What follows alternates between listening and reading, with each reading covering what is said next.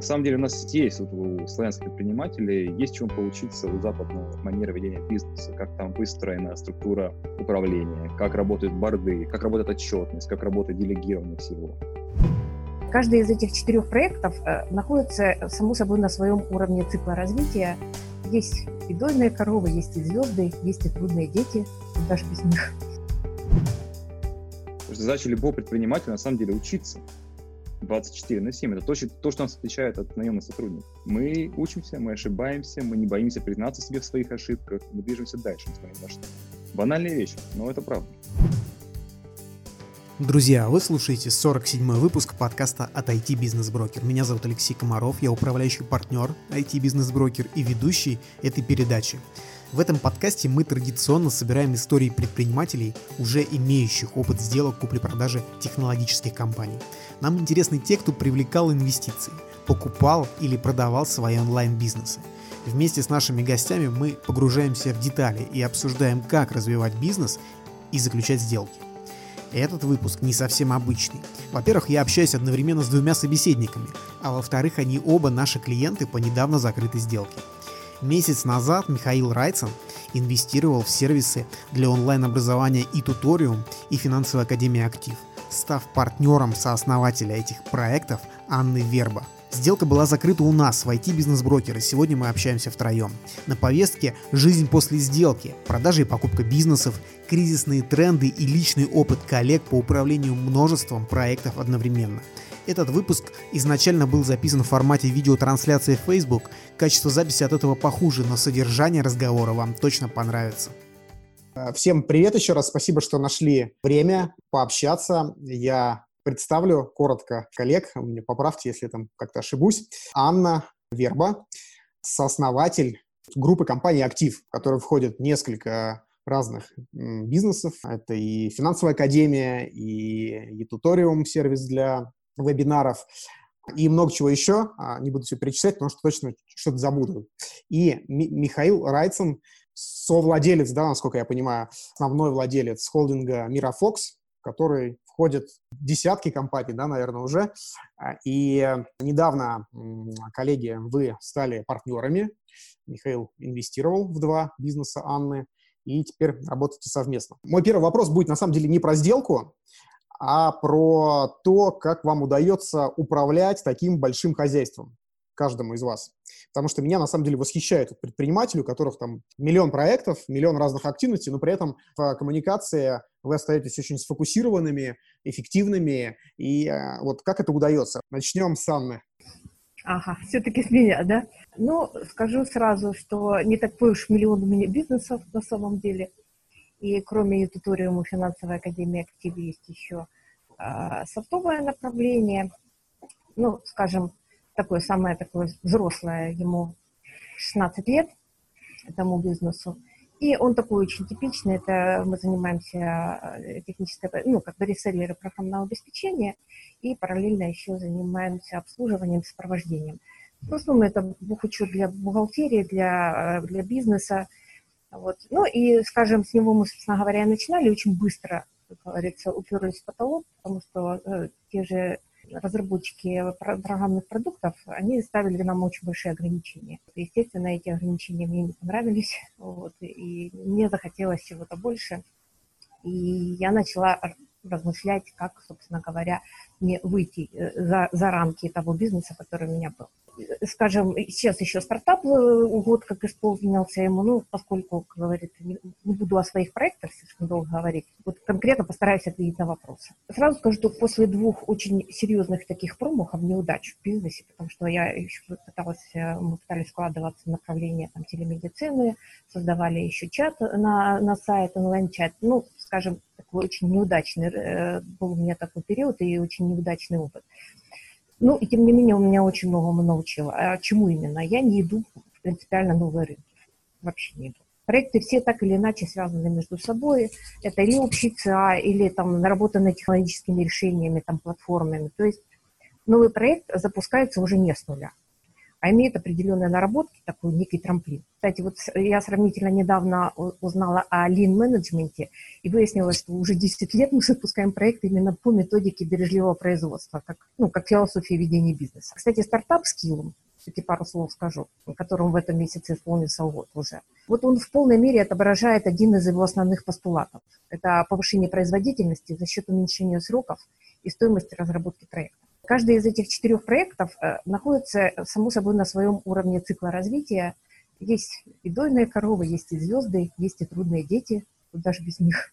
Вот. И мы почти год назад наконец-то внедрили у себя полноценный управленческий учет и видим финансовые результаты бизнеса в режиме онлайн. Это было непросто, но это того правда стоит. Особенно в нынешних реалиях, когда очень важно отслеживать финансовые показатели и тут же сразу реагировать на них. А как только проект начинает приносить прибыль, вот э, из тех, которые запускаются в группе компании «Актив», он переходит в стадию окупаемости и автоматически становится донором для новых стартапов. А теперь про людей. Это самое, наверное, да. интересное. Как, как делегируешь, как, как это работает? Вот ты вышла из операционки, ты сказала мне, по-моему, два или три года назад какой-то такой, какой-то срок ты называла. Вот как, как тебе это удалось? Да, я уже три года э, занимаюсь операционкой. Вот. Э, что касается людей, это вообще, наверное, самая сложная задача. Каждый раз работодателям приходится решать такую вот очень нелегкую задачу. А, кого предпочесть? Там, профессионала, который готов в любой момент, мягко говоря, слинять, да? Или не очень компетентного, но зато преданного работника. А, само собой, что всем бы хотелось иметь дело с лояльными, э, лояльными профессионалами, но где же только их взять? Тут самое важное, на мой взгляд, понять, что, э, что является константой, а над чем еще можно поработать. Я вот, например, не верю, что можно развить человеке лояльность к проекту, там, команде, к основателю, в конце концов. А вот над профессионализмом вполне еще можно поработать, подучить. Э, вот. И мы, у нас свой собственный корпоративный университет, мы не сапожники без сапог, мы всех обучаем, всех подтягиваем, и довольно успешно. Мы взращиваем людей здесь, в группе компаний. Ну и к тому же истинная лояльность – это не про личную преданность, какие-то там дружеское расположение. В эту ловушку, кстати, очень легко попасть незрелому руководителю. Я в свое время попадала и неоднократно. В моем понимании лояльность – это умение понимать, принимать и следовать общим правилам. В мыслях, в словах, в поступках. Это в первую очередь про честность порядочность, про общую систему ценностей и восприятие мира, бизнеса, рынка. Ну, скажем так, про безусловное доверие. Это, конечно, редкость большая, но если такие люди находятся, они ценнее золота. Что же касается профессионализма, то каждый из нас владеет определенным набором компетенций, это понятно. Каждый из которых там совокупность трех компонентов. Знания, навыки, там, характер.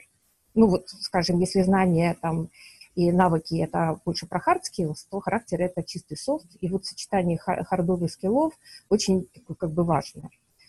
А, да, кстати, для того, чтобы управлять такой командой, самому нужно постоянно прокачивать свои скиллы, особенно софты, и быть э, таким очень энергоемким. Сейчас я про это очень много говорю, про энергоемкость. Это чтобы всем хватило в твоей команде, еще себе немножко осталось. Ну, то есть твой лайфхак в том, что люди, которых ты набираешь в команду, они изначально лояльны, потому что с лояльностью ничего не сделать в процессе. Они или лояльны, или не лояльны. Ну, ну то есть я, ну, сложно работать с лояльностью, сложно ее разви- развивать. Хорошо, спасибо. А, Миша, сколько у тебя людей работает? Ну вот не в проектах типа, где у тебя небольшая доля, а где все-таки давай там от 30%. Ну, то потому что где у тебя совсем маленькая доля, то некорректно говорить, что они работают. Да. Не, я понимаю, не, у нас есть разделение на VC-проекты и in-house проекты, где мы, собственно говоря, большое, большое участие имеем. Наверное, несколько сотен. Как устроена система управления, как тебе удается вот, контролировать, управлять и достигать результатов? Леша, плохо устроено.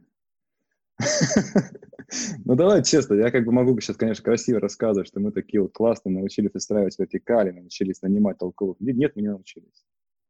Нет, мы не научились. Нам во многом повезло, что моя изначальная команда, с которой начинал лет 15 назад, она оказалась достаточно сильная. И вот те люди, которые пришли первые три года работы, они до сих пор со мной. И фактически некоторые из них доросли до топ-менеджеров и сейчас полностью управляют проектами и как бы фактически самостоятельно все ведут.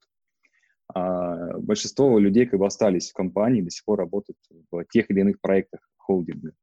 И это большая удача. На самом деле, это первый совет любому предпринимателю, который где хочет расти сам и расти э, количеством и качеством. Это не скупиться на поиск вот этого skeleton crew, базовой команды, с которой ты начинаешь бизнес. Потому что каждая ошибка здесь, она очень дорогая. Когда тебе будет 20 человек починить, ты можешь начинать ошибаться. Да, ты можешь начинать нанимать, увольнять, нанимать, увольнять, это нормально. Когда у тебя в команде 5 человек, ты должен быть в каждом уверен, как вот как в семье. Вот. Я не очень правильно говорю про лояльность, очень правильно говорит, что профессиональные качества в принципе могут быть привиты, а софт-скиллы, вроде умения учиться, умение делегировать, умение брать ответственность, это то, что либо есть у человека с детства, да, привито, либо оно отсутствует. Поэтому я в этом плане счастливый человек. У меня очень хорошая стартовая ком- команда, с которой мы уже работаем больше 10 лет. Более того, вот этот костяк этой команды, он у нас был задействован, наверное, практически во всех моих больших проектах. То есть э, у нас стратегия роста была такая своеобразная. Я начинал с интернет-агентства, потом я запустил сервисы для индустрии, в которой работал, потом я запустил большой сервис, который назывался Miralinks, до сих пор отлично себя чувствует, существует и развивается. А потом я начал а, за счет набранной аудитории, грубо говоря, покупать и поглощать другие проекты, переливая аудиторию из одних моих проектов в другие. Так как она очень сильно пересекалась продуктово, то происходил такой классический этот хоккей-стик взлет ракетой, и все были очень э, довольны и радостны. Но какие-то проекты, кстати, не залетели. Какие-то проекты залетели, классные, здоровские, но мы просто в определенный момент уперлись в потолок роста. По разным причинам. Мы, к примеру, у нас был замечательный проект Телдери, может быть, слышал. Ты наверняка его знаешь, да. Замечательный проект, который знает каждый мастер, который когда-то покупал, продавал сайты. Мы его построили с нуля. Мы сделали его доминирующим просто игроком в Рунете. Там практически все сделки по покупке продажи сайта проходили через нас. Да, с исключением каких-то там брокеражных сделок, которыми занимались именно уже ребята вроде твоего агентства или peer-to-peer большие сделки. Но определенный момент мы просто уперлись в потолок. И мы приняли достаточно тяжелое решение. Мы приняли решение продать проект, чтобы освободить команду первую очередь, чтобы освободить тех людей, топ-менеджеров в первую очередь, да, то есть CTO, CPO и так далее, и задействовать их в другом направлении, которое с нашей точки зрения было более перспективным. Вот, мы нашли покупателя, продали успешный проект, покупатель, кстати, счастлив, проект отлично растет у него, замечательно, он заработал много денег, а мы запустили другой проект. Фактически взяв вот это ядро команды в другом проекте. И вот так вот как в, моем, в моем мире, да, вот с моей точки зрения, это, в принципе, неплохая стратегия развития, потому что в большинстве случаев эти люди с тобой остаются. Постепенно присоединяются новые люди.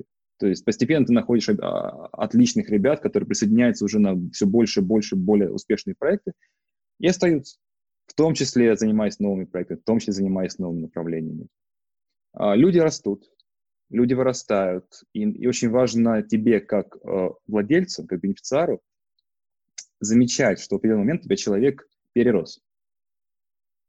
То есть это очень большая ошибка многих э, бизнес-оунеров и управляющих бизнесом. Они просто не видят, когда люди начинают выгорать. Выгорать не из-за того, что они перегружены, а потому что им скучно. У них нет челленджа. И это очень сложная задача, эти ситуации ловить и этим людям давать новый челлендж. Потому что ты всегда рискуешь. Ты рискуешь потерять опытного бойца на хорошей позиции, дав ему то, с чем он не справится. Вот у нас, например, в, компании есть культура, до сих пор она применяется. Каждую неделю мне топ-менеджеры шлют э, информацию о, мы это называем не культурное слово, но об ошибках, скажем так, да, то есть они делятся своими достижениями, они делятся своими провалами и делятся планами на следующую неделю. И вот эта культура писать о провалах, она, с моей точки зрения, очень положительная. Она позволяет людям не бояться признаться в ошибках и за счет того, что у нас много проектов с разным experience ом, зачастую ты как business owner можешь понять, что вот эту проблему решали, уже решили в другом проекте из твоего же холдинга. Ты можешь соединить людей и сэкономить большое количество ресурсов и времени на это. То есть, а, возвращаясь к вопросу, как вот удается все это, сложно. Друзья, спасибо за то, что слушаете этот выпуск. Если у вас есть какие-то идеи или рекомендации, напишите мне личное сообщение. Еще вы можете оставить отзыв. Это поднимет подкаст в поисковой выдаче, и его сможет послушать большее количество людей. Если вы слушаете меня с помощью iPhone или другого устройства от Apple, то оставить отзыв можно в iTunes на странице подкаста. Кроме этого, написать можно прямо на наших страницах в Facebook или ВКонтакте. Все ссылки традиционно можно найти в описании подкаста. Ну вот, а, а механика какая? Ну вот у тебя какой-то дашборд есть, где ты видишь э, все показатели всех твоих там проектов. Сколько у тебя их сейчас всего проектов? А, наверное, 15-20. 15-20. Ты э, каждому ежедневно время посвящаешь? Или раз в неделю, или раз в месяц, или как? Нет, нет, нет, нет, конечно, нет, конечно. Смотри, есть проекты, которые полностью, ну, то есть полностью самостоятельно, они присылают квартальные отчеты, выплачивают дивиденды, и на этом, в принципе, зачастую коммуникация заканчивается. Они могут обратиться, то есть они всегда понимают, что канал связи открыт, они могут обратиться за помощью. У нас, э, кстати, вот в холдинге есть общая структура, которая закрывает юридические, финансовые вопросы. То есть она одна на весь холдинг, и это помогает, на самом деле, проекту в первую очередь. Они всегда могут обратиться со, со своей инициативой, э, там, Миша, нужна такая-то, такой-то интро, или такая, такая-то проблема возникла, как ее решать, ты, может быть, уже с ней сталкивался. Ну, вот, и я стараюсь помочь или соединить с теми людьми, которые я знаю, знаю, что смогут помочь. Единого дэшборда нет, потому что это в основном независимые бизнесы в, с разной структурой владения, с разной структурой мотивации, с разной структурой э, менеджмента и не, не единая компания, да, это холдинговая компания. В этом плане Михаилу с нами повезло, потому что у нас полностью отлажен управленческий учет с дашбордами, сразу настроили все доступы. Пожалуйста, в любой момент в режиме онлайн можно посмотреть, что происходит. Слушайте, ну у меня чисто практический интерес, у меня всего два бизнеса. Вот брокер, который вы знаете, еще один у нас там есть фонд небольшой карманный. И э, я работаю по 12 часов в сутки, от компьютера не отхожу и вообще не понимаю, как мне взять еще третий, четвертый, еще какой-нибудь. Хотя есть там такие предложения. поэтому мне вот просто очень интересно чисто механика, вот прям рутинная механика, как вы с этим справляетесь. Но я услышал, что главные люди, я, в общем, это знал, ничего нового. Спасибо. Люди, люди и, и, и делегирование. То есть ты должен давать людям шанс себя проявить. Очень многие бизнес-оунеры этого не делают. Они все пытаются контролировать сами. Они боятся, что если они не сделают это сами, задача будет э, не выполнена. Они правы в том, что они могут каждую задачу, каждую из них выполнить лучше, чем исполнитель или чем менеджер. Они в этом правы. Но они не осознают, что своим вот этим вот, а я хочу поконтролировать каждый пиксель, я хочу контролировать каждую строчку кода, каждый маркетинговый материал, каждый звонок, они создают bottleneck, да, бутылочное горлышко. Вот почему ты не можешь взять еще один бизнес? Потому что на тебе замкнуто огромное количество бизнес-процессов, которые ты бы мог делегировать, может быть, с меньшей эффективностью. Надо сесть и посчитать. Вот я, я Леша, трачу столько-то времени на вот это, вот это, вот это, вот это. Это мне приносит это, столько-то, столько-то, столько-то денег. Если я это делегирую, где я потеряю, где я заработаю, сколько у меня времени освободится, и куда я могу это время приложить твое время как собственник – это ресурс, такой же, как деньги. Да, я понял. Или как кредит ну, Я учусь, я учусь э, этому процессу. У меня следующий вопрос, он вытекает из первого. А, у Анны есть статья, я вчера готовился, увидел, достаточно уже старая, но тема в ней такая – внутренние предприниматели. Статья длинная, Анна пишет, что вкратце это круто. Надо работать с внутренними предпринимателями, давать возможность инициативным людям себя проявлять, тогда и вам, как предпринимателю, где эти люди работают, будет хорошо. Ну, вкратце, смысл такой. Вот э, как это работает? Для меня в моем мире, да, когда ко мне приходит устраиваться на работу человек с предпринимательским опытом или амбициями, или недавно он бизнес закрыл свой, или у него есть, в принципе, в анамнезе вот это предпринимательство, ну, я не беру. А большинство из моих коллег-предпринимателей, ну, тоже так, с опаской, потому что, ну, общее такое мнение – что эти люди будут как-то все равно стараться на себя одеяло тянуть, что-то мутить, и э, в конечном итоге на ваших ресурсах получать э, какие-то свои бизнес-результаты. Вот что вы об этом думаете? Начнем теперь с Миши. Интерпренеры. Я очень люблю этот термин. К сожалению, очень мало таких людей знаю. Вот. Мы в итоге отказались от такого термина, потому что очень трудно таких людей искать. Я скажу так, мы готовы нанимать таких людей десятками. У нас идей, задач больше, чем команд, которые могут их реализовать. И нехватка именно у таких вот людях, которые могут целиком на себя взять ответственность и замкнуть бизнес-процесс. Более зрелые компании называют их либо product owner ами, ну, в основном, в основном так называют product owner, а, есть целый уже институт, уже целые там курсы, как, как стать продуктовым, потому что спрос на них безумный на рынке. Это, наверное, одна из самых горячих, там, с исключением data scientist а, digital профессии сейчас. И этого невозможно кстати, научиться нормально. То есть это, это, требует, это требует мышления, мышления вот этого вот э, предпринимательского. Умение считать как-то риски на, на интуитивном уровне, умение читать людей, умение предугадывать. Понимаешь, это, это, это, трудно этому научить. Это понятно. А вопрос, зачем такому человеку ты, как работодатель? И э, вот как поймать этот баланс между вовлеченностью такого человека, его вот, бизнесовостью в хорошем смысле и твоими интересами как предпринимателя, который ему дает работу, у которого есть интерес, чтобы этот человек работал на тебя, а не на себя. Я про это. Слушай, ну давай честно, большинство предпринимателей зарабатывают меньше, чем они могли бы зарабатывать в найме. То есть их чистый, чистый заработок после того, как они э, выплатили себе зарплату, дивиденды, она меньше, чем их рыночная стоимость как специалиста. Потому что малый бизнес – это такое самотрудоустройство. Но это суровая правда жизни, она, она одинакова везде, что в Великобритании, что в США, что в России. Люди берут на себя огромное количество рисков, огромное количество ответственности, чтобы формально не работать на дядю и как бы работать на себя. Ну, это, ну, людям нравится это, да, это те люди, которые раньше, не знаю, шли мореплавателями, да, там, или экспедиции делали. Дух, дух вот этот приключений, вот, вот, он никуда не делся, да, просто теперь эти люди называются entrepreneurs. Я очень люблю таких людей. Вот почему я не боюсь их, э, по крайней мере, спрашивать или там собеседовать, а, ну, а что, а чем, что я теряю? То есть я теряю максимум, что человек придет на моих мощностях, э, наберется опыта, наберется клиентской базы у меня все бизнесы, они, большинство из этих бизнесов, это либо marketplace, либо SaaS с большим-большим-большим количеством небольших клиентов.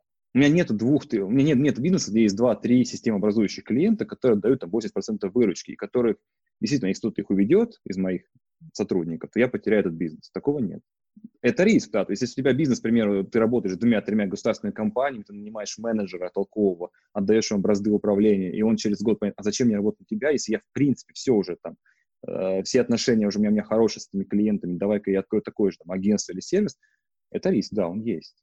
Но как бы, в моем случае он не совсем применим, потому что у меня все микроклиенты, у меня количество клиентов измеряет тысячами, ты их не уведешь. Как ты их уведешь? Никак. Окей, так понятно. Анна, ну статья на самом деле старая достаточно, вот эта твоя. Ты как-то поменяла свое мнение с тех пор или, или нет? Да, я сильно поменяла. Скажем, такой был романтический период в моей жизни, когда я думала, что а, вот, э, ну, скажем, был такой тренд, он сейчас присутствует на европейском, особенно на американском рынке, это развитие интерпренеров, внутренних предпринимателей. И их не, не, нельзя, ну как, желательно их не путать. Интрапренеров и интерпренеров, то есть э, э интерпренеры – это предприниматели, основатели там, и так далее. И это уже, скажем, внутренние предприниматели. И у них немножко, это немножко разные люди. И э, даже не немножко, а существенно. Да, у них тоже присутствует дух предпринимательский однозначно, но есть очень важных два момента, потому что, э, скажем, внутренние предприниматели, они в ущерб своей свободе да, ну то есть они не, не могут делать все, что они хотят на самом деле, потому что за все оплачивает кто? Основатель, интерпренер, да, вот. А, они э, в своей свободе, они, конечно, немножко э, ограничены. Но а кто несет риски? Кто за все платит? Вот, все платит э, основатель, интерпренер. И, э, честно говоря, вот как раз и произошел такой э, некий конфликт Действительно, много было ошибок, и все, все казалось намного сложнее. Наверное, еще потому, что было много ожиданий от меня как от интерпренера, а как от основателя. Было много ожиданий, и как следствие были разочарования. Как говорят, не очаровывайся, не разочаруешься. И э, дело не в бизнес-амбициях. Это, ну, бизнес-амбиции – это скорее хорошо все-таки для внутреннего предпринимателя. Чаще всего проблема, опять же, в доверии и э, недоразвитых предпринимательских качествах. Предприниматель, он же э, не только способен рисковать, но он и ответственно, но и ответственно контролировать и управлять расходами. А внутренний предприниматель, это большая, для внутренних предпринимателей, это очень большая проблема. Они, к сожалению, как-то вот они поддаются вот этому драйву, да, вот они такие, ну, то есть, да, они тоже заинтересованы, они, им тоже нравится то, чем они занимаются, но вот управлять расходной частью, у них это не очень хорошо получается, потому что они не рискуют, скорее всего. Может, поэтому. И основное различие вот между предпринимателями и интерпренерами – это условия, в которых они работают. Вот еще раз просто повторю, так чтобы было понятно.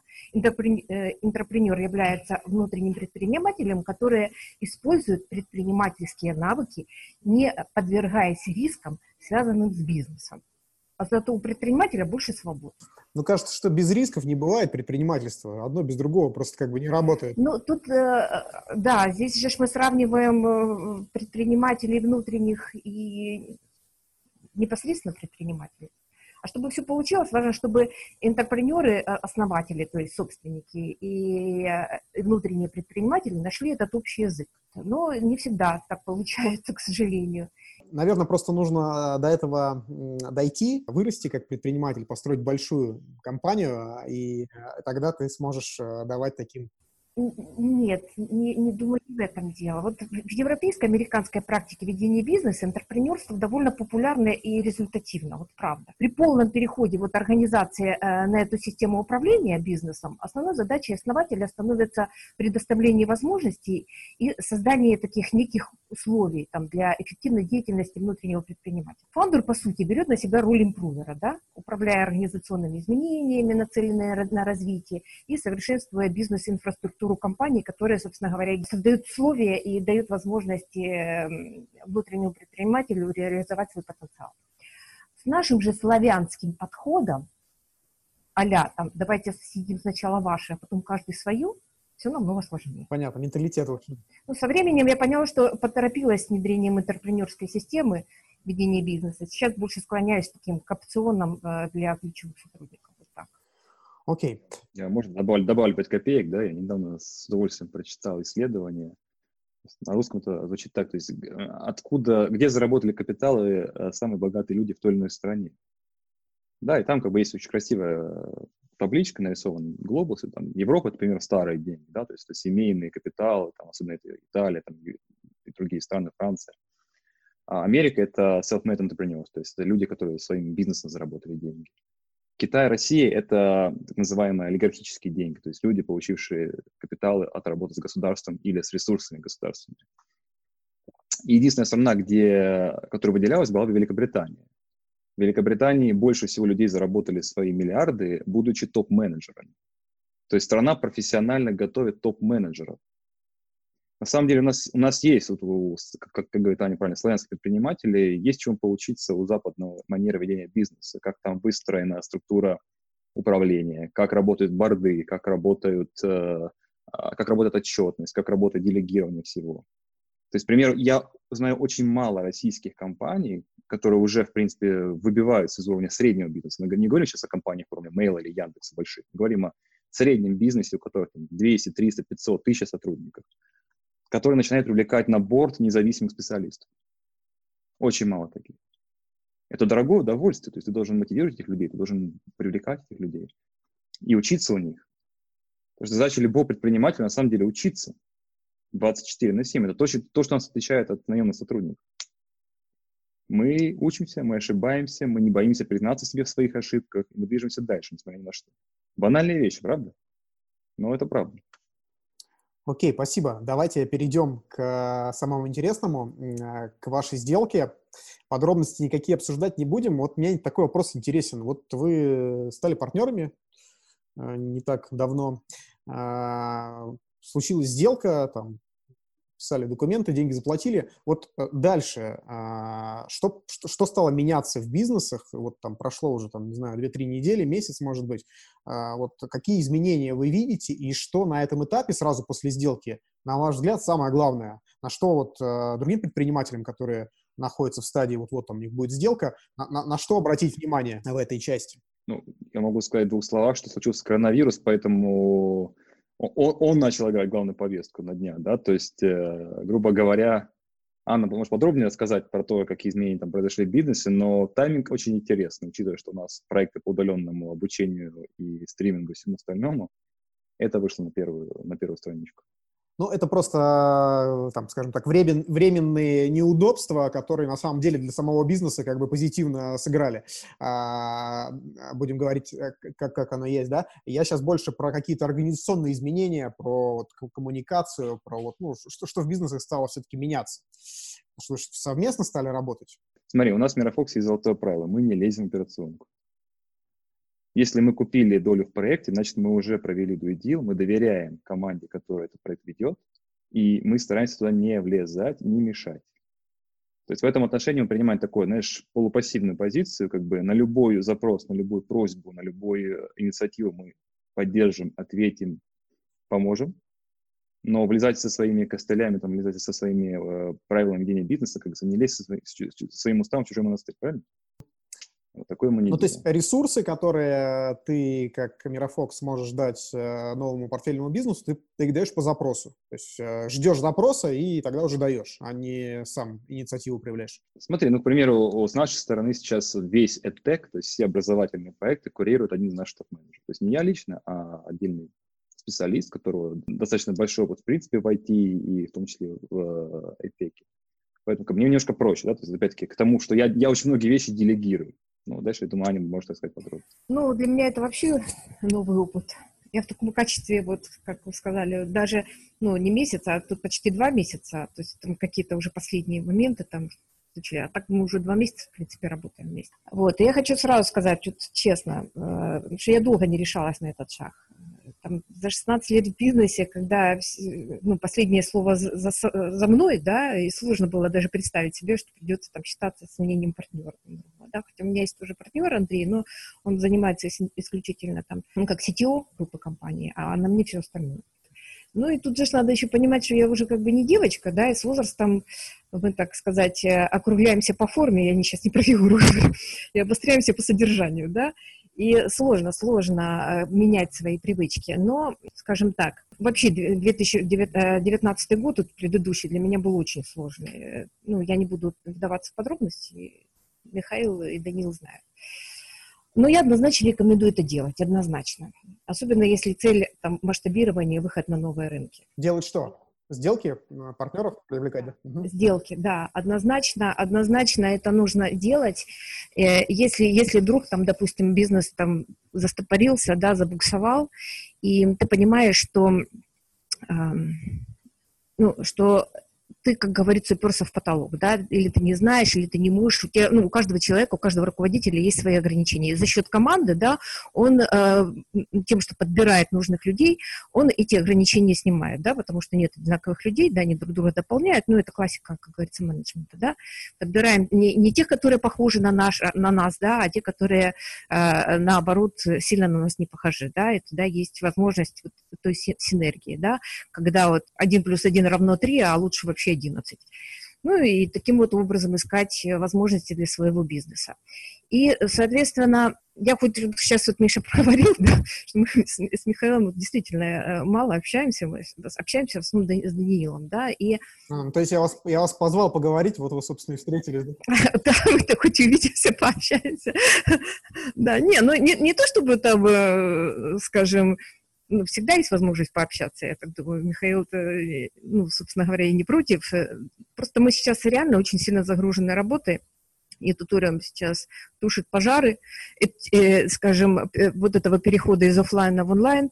Все это очень хаотично, все это, э, ну, такое очень напряжно, особенно первые несколько недель мы срочно там наращивали мощности и серверные, и там и людей добирали, и работали по 12 часов и без выходных, ну, это реально было сложно. Поэтому просто я так думаю, что через время мы будем чаще общаться и, ну, скажем, друг другу помогать там, не обязательно вот контексте этого проекта, а, скажем, появятся какие-то возможности обсудить дальнейшее развитие проекта. Сейчас э, мы все это немножко как бы заморозили, да, были планы э, выходить там, на, на зарубежные рынки, да, Э, они есть, но мы сейчас в приоритете поставили вот, навести, навести порядок в интернете, да, а потом никуда оно не денется, а выдвинемся туда. Сейчас пока не время. Ну, я еще про себя что хочу сказать. Вот выстраивая отношения с партнером, э, опять же, вот я проговорю про, про те же прокачивания soft skill ов, да, вот то, то мое непринятие первое время, я просто поняла, что мне это крайне необходимо. Мне вот важно э, попробовать другой вариант ведения бизнеса. Ответственности больше. Я, я вот поймала на себе такую вот мысль, что если какие-то вещи я себе могу простить, там, да, там, э, какой-то прогон, то тут ответственность за двоих. Вот правда, мне это прям сильно понравилось. То есть, ну, с э, партнером Андреем так не работало? потому что вы там давно друг друга знаете, и там доли разные у вас. Да, ну мы 16 лет вместе, у него есть такой вот объем работы, скажем, э, ну, это там внедрение управленческого учета, я к нему не, не вмешиваюсь, э, вот, и Ну, я иногда рассказываю, чем мы занимаемся, но так вот особо. На самом деле, я прекрасно понимаю, о чем ты говоришь. Я до сих пор помню, я, я тоже продавал долю в своем бизнесе. Вот. Это мне было 21 год, я приехал в Москву, а, первый раз пере, пере, переехал, и, кстати, с моим будущим партнером Павлом, который, в принципе, сделки закрывал примерно как сейчас я закрываю. То есть очень быстро, особо сильно не торгуюсь прямо до последнего, да, то есть достаточно быть мягким, смотря на перспективу. А самое главное, что действительно, когда я продал долю в своем первом проекте в Миралинксе, и мне стало как-то интереснее. То, что, понимаете, есть две крайности, да, есть э, крайность, типа, я поймал Бога за бороду, да, и у меня все получается, и все классно, мне больше некуда стремиться. А есть другая крайность, синдром самозванца. Что я здесь делаю, почему я здесь оказался, и зачем, как бы, почему все остальные лучше меня, умнее меня, я вот сижу-то, как бы, совершенно случайно здесь вот мне повезло. На самом деле истина где-то посередине всегда. И наличие рядом человека, с которым можно просто по душам, честно, все детали, все проблемы, все вызовы обсудить и получить честный ответ, э, фидбэк, совет какой-то, это очень круто. Банально возможность перед кем-то отчитываться, она позволяет самому как немножко в голове структурировать мысли. Вот мне это помогало всегда. У меня до сих пор есть партнеры по холдингу, перед которыми я отчитываюсь, и в каком-то смысле, да, раз в квартал мы пишем отчеты все. И это, это помогает, это мотивирует. Да, даже не поверишь, вот сейчас для меня таким человеком стал Даниил. Вот мы с ним вот мы с ним на связи, ну, каждый день. И вот я чувствую, что что-то вот меня гложет, вот что-то я чувствую, что вот ну, не туда идем, или какой-то вопрос завис такой тяжелый. Я ему стучу и говорю, так, ты как? Он говорит, я всегда готов.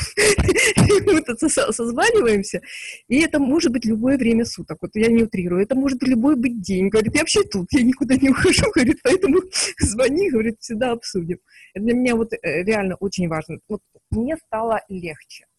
Я вот как раз хотел про механику спросить. А, вот Даниил, как представитель э, Миши, соответственно, он общается, он работает с тобой или он работает в том числе с э, руководителями, там, SEO, CTO или еще с кем-то? Да, он общается с э, руководителями проектов, он с SEO в основном, ну и с, там, с директором по развитию. И ну, основные все вопросы мы решаем вдвоем. И уже после этого даете какие-то распоряжения команде, да, вместе? А до меня, собственно, до меня, собственно, доходит агрегированная информация. То есть то, что вы обсудили, до меня доходит в каком-то таком сжатом виде. Ну, видишь, мне, мне надо больше подключать, на самом деле. Опять-таки, если нужно, сразу дергать напрямую. Я в чатах во всех есть. Окей. У меня еще пару таких общих вопросов э, будет. Вот э, э, я всех спрашиваю, коллег, кто с кем работаю, да, с кем сделки закрываю. Вот как вы думаете, что должно у нас на нашем рынке в СНГ давайте так, да, говорить, в Рунете даже, а, измениться, чтобы таких сделок стало больше? Политика, экономика, что, что, что первичнее? Что вроде кажется, вот, ну, моя позиция, да, какая? А, я общаюсь по роду своей деятельности с разными богатыми людьми, предпринимателями, инвесторами. Мне кажется, денег полно. Ну вот с моей колокольни. Ну вот действительно. А, ну, прям девать некуда. А, только инвестируй. Проектов мало, куда можно положить. Вот у меня такая парадигма. А, поэтому, когда мне говорят, что ну вот, там денег мало, там бедные все, вот, ну, мне, мне не верится. Я, вот, у меня другое мнение. Вот как вам кажется? Это вопрос на отдельный, наверное, вебинар, а лучше на конференцию, понимаешь? Если, если в двух словах должна измениться система, сказал, ликвидности на рынке ты должен понимать, что IT-бизнес — это такой же бизнес, как любой другой. Вообще. То есть нет никакой разницы между покупкой завода по производству молока и покупкой а, IT-проекта. Слушай, ну есть нюансы, есть, точно. Я просто продавал разные объекты. А, и... Не, небольшая, да. да. В итоге это все равно это набор доходности и риска всего лишь для покупателя. Он понимает, какие риски унесет, и понимает, какую доходность он получит. В СНГ в целом до сих пор доходностей было очень много, да, то есть, э, когда русские инвесторы приходят, не знаю, какой-нибудь там швейцарский банк, говорят, ребят, ну, мне там, положите безопасно процентов по 10 годовых долларов деньги мои. И на них швейцарцы смотрят с такими выпученными глазами, потому что в Европе ставки давно уже меньше процента, а кое-где негативные, да, в том же швейцарском франке. В Америке, в Европе, в Японии, везде денег полно, их нужно куда-то девать. Куда их девать? И девать можно только в две вещи, да, их можно девать, в принципе, на рынок акций и, соответственно, венчур. Ну, плюс еще недвижимость, хорошо. И нормальные инвесторы, они так и распихивают деньги. У них есть безопасные активы вроде облигаций, у них есть индексы акций, у них есть хедж-фонды, у них есть, соответственно, недвижимость, у них есть какой-то бизнес, который тоже учитывается как часть капитала, и какая часть идет венчур. До венчура, на самом деле, доходит не так много, потому что там идут деньги пенсионных фондов, которые там идут дальше через, через венчур. Ну, то есть это такая воронка, где очень-очень-очень много денег, которые еще печатаются как по 2 триллиона да, за месяц. Поэтому денег много на рынке. Куда они пойдут? они в том числе идут в венчур, в, в стартапы. В России, в Украине э, до сих пор очень короткий диапазон планирования, то есть никто, ну, люди боятся инвестировать надолго. Венчурная история – это забег на 7-8 лет минимум. Редкая ситуация, когда ты деньги видишь через 2, 3, 4 года. То есть если ты венчурный фонд, ты должен собрать, э, ты должен сделать нормальную структуру, ты должен найти LP, который дадут тебе денег, да, ты должен, соответственно, собрать этот фонд. Это какое-то время, какой-то сетап. Ты должен объяснить, объяснить этим LP, что ты э, хочешь сделать там им return через там, 5, 6, 7, 8 лет. Доходность хорошего венчурного фонда в долине 10% годовых, 15% у топовых. Да? В России 15% годовых, ну, в принципе, это можно купить завод. Понимаешь? Гораздо более понятный, приземленный бизнес с минимальными рисками, ну, с гораздо меньшими рисками, потому что завод можно потом продать. Поэтому что должно измениться? Должна появиться ликвидность компании типа Яндекса, Мейла, Сбербанка, не знаю, в Украине большие игроки должны начать покупать, покупать, покупать стартапы. А сейчас что ты приходишь? Ты приходишь к Яндексу, говоришь, ребята, у меня классный стартап, у меня вот такой гроус, там, у меня все великолепно. Они говорят, окей, сейчас посмотрим. И дают оценку, которая, ну, она плачевная, она смешная. И ты как бы уходишь, потому что, ну, как бы, ну зачем? Ты понимаешь, что это совершенно глупая оценка, проект стоит гораздо дороже. А у Яндекса очень много хороших разработчиков. У Яндекса очень много хороших топ-менеджеров. И они, если видят потенциал, они сделают то же самое сами. Зачем покупать? Окей, okay. ну то есть э, тебе кажется, что просто альтернативные разные возможности заработать, пока их столько много, что, в принципе, там покупка бизнеса как э, высокорисковый вариант инвестиций, он пока просто не в приоритете. Если мы говорим, нет, почему? Покупка еще, я не отличаю IT-бизнес и бизнес, это просто бизнес. Ты можешь пойти сейчас купить IT-проект за 2-3 годовых прибыли, в принципе, можешь. Да, конечно. Угу. Да, как бы, ну, с такой же доходностью ты можешь купить какой-нибудь автосервис, в принципе.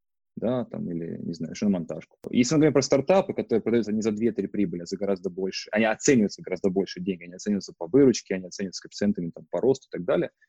Вот этот рынок сейчас, к сожалению, мертвый. Слушай, а, а вот э, ты сейчас сказал про выручку, да? А вот где для тебя грань? Ты вот четко видишь грань оценка выручкой и оценка прибылью? Ты можешь а, вот четко в двух-трех критериях, тезисов а, сказать, вот этот выручкой, вот этот прибылью оценивается. Вот как? Вот я давно занимаюсь тематикой, я не могу грантера провести. Да, зайди, зайди на рынок, на рынок американских акций, посмотри акцию, к примеру, AT&T, которая оценивается по прибыли, в принципе. Она платит шикарно, там, 5 или 6 процентный дивиденд, она стоит, там, по-моему, не помню, 7 или 8 прибыли, я точнее не помню, ну, какие-то небольшие. Да, или, или оценить, к примеру, стоимость Tesla или Google да, которые до сих пор оцениваются по выручке, по, вот этой вот, по будущим прогнозам.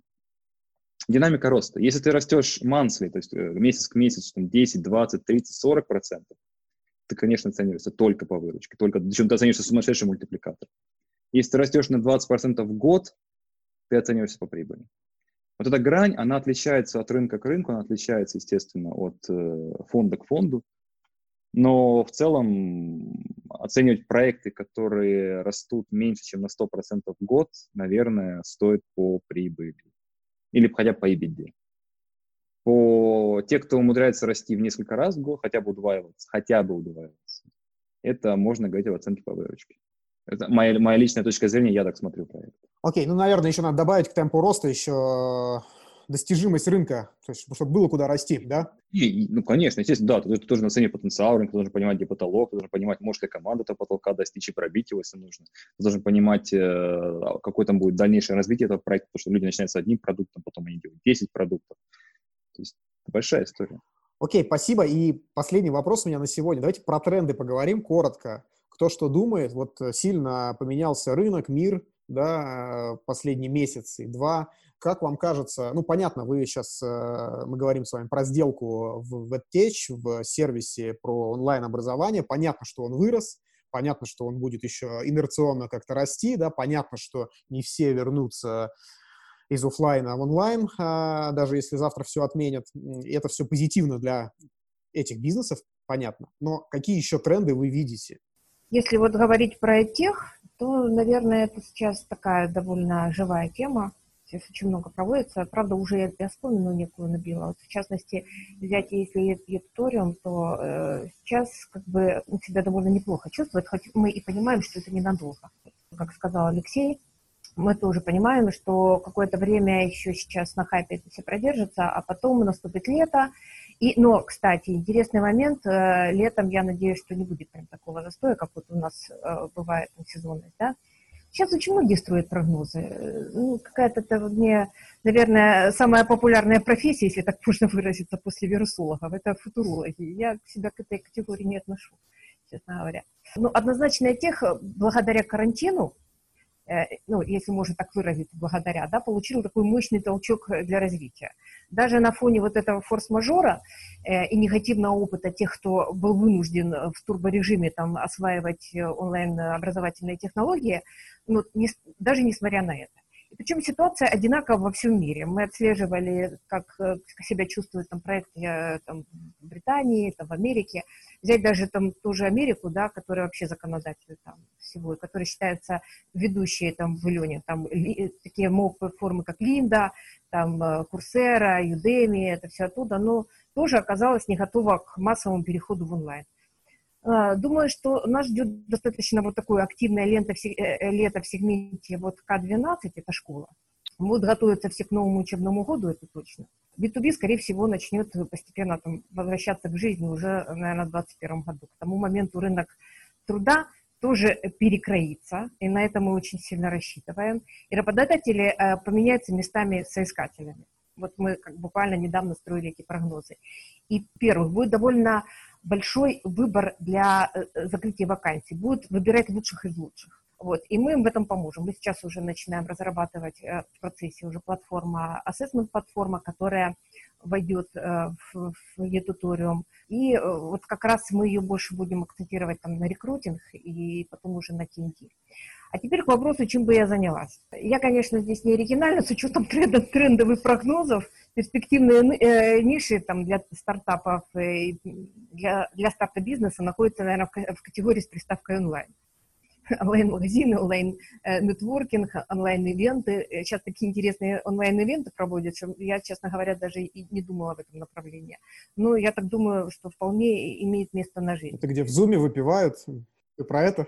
А, нет, это не, не выпивают. Это онлайн-игры такие, которые командообразующие, но в то же время вот такие вот ивенты в онлайне. Ну, так интересный подход. Ну, многим, кстати, нравится. На фоне вот этого того, что сидишь, наверное, дома, э, знаете, как на, на безрыбье рак рыба, может так, а может, и, а может и нет. Платформы для организации удаленной работы, вот такие своего рода, как трекеры рабочего времени, например, это тоже, мне кажется, будет развиваться. Но э, вообще я люблю, э, я вообще люблю вот digital-платформы. У них такая понятная бизнес-модель на основе подписки, и такой бизнес легче масштабируется. И если бы я пошла, то я бы пошла бы опять-таки в направление создания вот таких digital-платформ. Окей. Миш, если у тебя ничего не было, и ты бы начинал свой новый проект, ну, день, деньги были какие-то, ну, не очень большие? Знаешь, на самом деле у меня периодически возникает желание да, махнуть рукой и пойти куда-нибудь работать на кого-нибудь, просто подучиться чему-нибудь новому интересному. Ну, на самом деле, смотри, мы сейчас по уши в талант-теке, так называемом, да, то есть когда мы, у нас просто есть вижен, что мы хотим уметь закрывать необходимость в таланте любого уровня.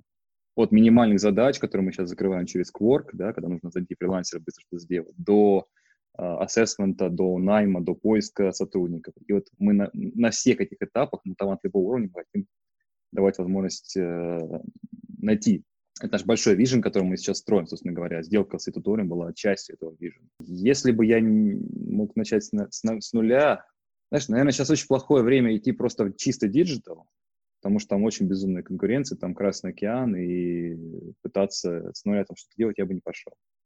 Но я пошел туда, где есть э, до сих пор отставание технологическое, да, то есть и, идти с digital подходом туда, где до сих пор нет нормальной цифровизации. Ну, ну, например, простейшее направление – это medtech, то есть медицинские, медицинская, tech, медицинские технологии, скажем так.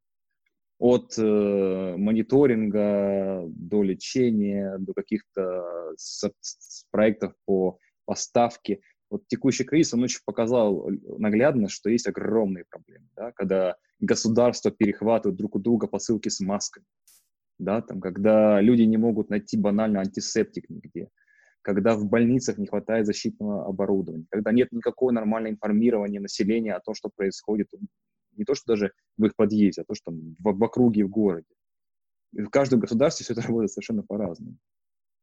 А, и на самом деле в медицине, в медицине огромный, огромный пласт, а, огромный потенциал для введения цифровых технологий все, все говорят про AI в медицине, да, про machine learning. Это а, лишь одно просто очень модное направление. На самом деле там гораздо можно глубже копать. Uh, heavy industries, да, то есть uh, тяжелая промышленность. Я слышу потрясающие истории о ребятах, которые делают, к примеру, стартапы на стыке peer-to-peer и тяжелой промышленности. Например, тебе нужно сделать какую-то заготовку для какого-нибудь станка сложную, которую ты не, не, не можешь заказать на большом заводе, потому что они не будут делать тебе ее одну или, или маленький выпуск делать. Размещаешь блюпринт, находит специалиста, тебе отправляет почты, прекрасно. И таких вот э, сельское хозяйство на самом деле. Представляешь себе, какой потенциал просто в диджитализации сельского хозяйства? Там до сих пор делается по технологиям, которые, ну, грубо говоря, еще наши дедушки применяли. Вот. Везде, везде э, есть отличные, мощные истории про шипмент, да, про, по индустрии доставки, которая позволяет закрывать неэффективность, экономить топливо, ускорять доставку для, для, для, для судов, для самолетов, для, для чего угодно. На самом деле в любой индустрии, если ты пойдешь, не в digital, в digital просто туда ломанулись все. Все понахватались курсов каких-нибудь там по, не знаю, по разработке сайтов, по дизайну, по маркетингу, и все стали вот клепать лендинги, торговать э, товарами, на, не знаю, заниматься дропшиппингом. Не, не идите туда. Надо идти туда, где все плохо, где все скучно. Почему мне нравится финтех? Да, почему у меня, например, направление инвестирования, куда я сейчас инвестировал и продолжаю инвестировать, это финтех. Потому что банки современные – это боль. Но они только-только делают эти первые шажочки в сторону цифровизации. И в России, кстати говоря, и Украина, они очень сильно впереди. То есть те, кто пользуется монобанком, те, кто пользуется револютом, те, кто пользуется, не знаю, Тиньковым или Альфой, а это совершенно другой experience от того, что вы получаете, пользуясь каким-нибудь Barclays в Англии или City в Америке. И это мы говорим только про банковский сервис, а я не говорю про инвестирование, я говорю про страховку и так далее. То есть финтех — это очень интересная индустрия, но там как бы уже идет бойня. Там самое горячее сейчас время, чтобы как раз начинать слияние, поглощение, начинать э, консолидацию. Вот. А так любая индустрия, где скучно, где никто не хочет заниматься, где сидят старые дедушки и отмахиваются технологий, то идите туда, ищите боль и решайте ее теми подходами, которые решают, которые мы сейчас используем в интернет-маркетинге, а, в маркетинге и в других наших современных. Очень круто, спасибо. Ребята, я желаю вам продуктивного сотрудничества, чтобы ваше партнерство служило ну, вам, во-первых, чтобы это было выгодно и интересно, чтобы пример был хорошим примером для других предпринимателей, которые смотрят на рынок и говорят, что ну вот, никаких сделок не происходит, чтобы вы показывали примеры и вели за собой других. Потому что мне кажется, что это очень удачный у вас союз как раз для этого. А, спасибо, что пришли, спасибо, что поделились разными своими соображениями, было очень интересно. Спасибо большое за приглашение, было очень приятно пообщаться очень интересно.